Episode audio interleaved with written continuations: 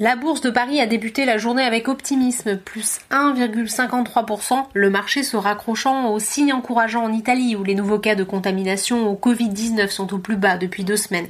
Le marché est également dopé par l'activité manufacturière en Chine qui s'était effondrée en février et qui a connu en mars un rebond surprise malgré le coronavirus passant de 35,7 soit une contraction du secteur à 52.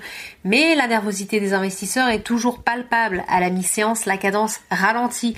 L'accélération de la pandémie aux États-Unis vient tempérer les bonnes nouvelles.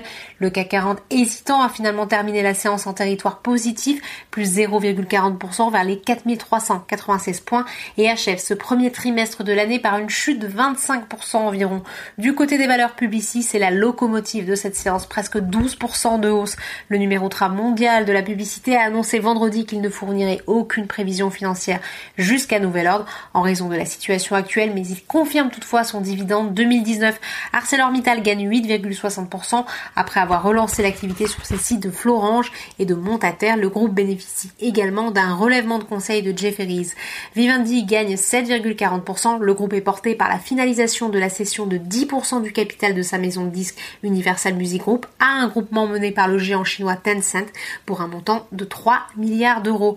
La grande question qui taraude actuellement les actionnaires, c'est évidemment de savoir si les dividendes seront maintenus alors que certaines sociétés comme Total ou Hermès laissent planer le doute, Safran qui a annulé le versement de son dividende et Lanterne Rouge du CAC 40 moins 5,61%. Le luxe est également en mauvaise passe, LVMH moins 3,30%.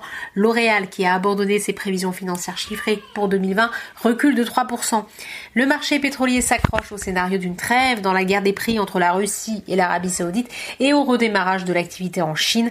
Après avoir atteint son plus bas niveau depuis 18 ans hier, le baril de Brent remonte à 20 dollars, tout comme le WTI à 20 dollars. On termine par les marchés américains toujours très électriques. Il faut dire que l'incertitude quant à la durée et l'ampleur de la pandémie de coronavirus continue de peser sur les marchés.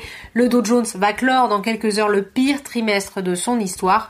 En attendant, il évolue en territoire négatif, moins 0,60% à 19h heure de Paris. Voilà, c'est tout pour ce soir. N'oubliez pas toute l'actualité économique et financière et sur Boursorama.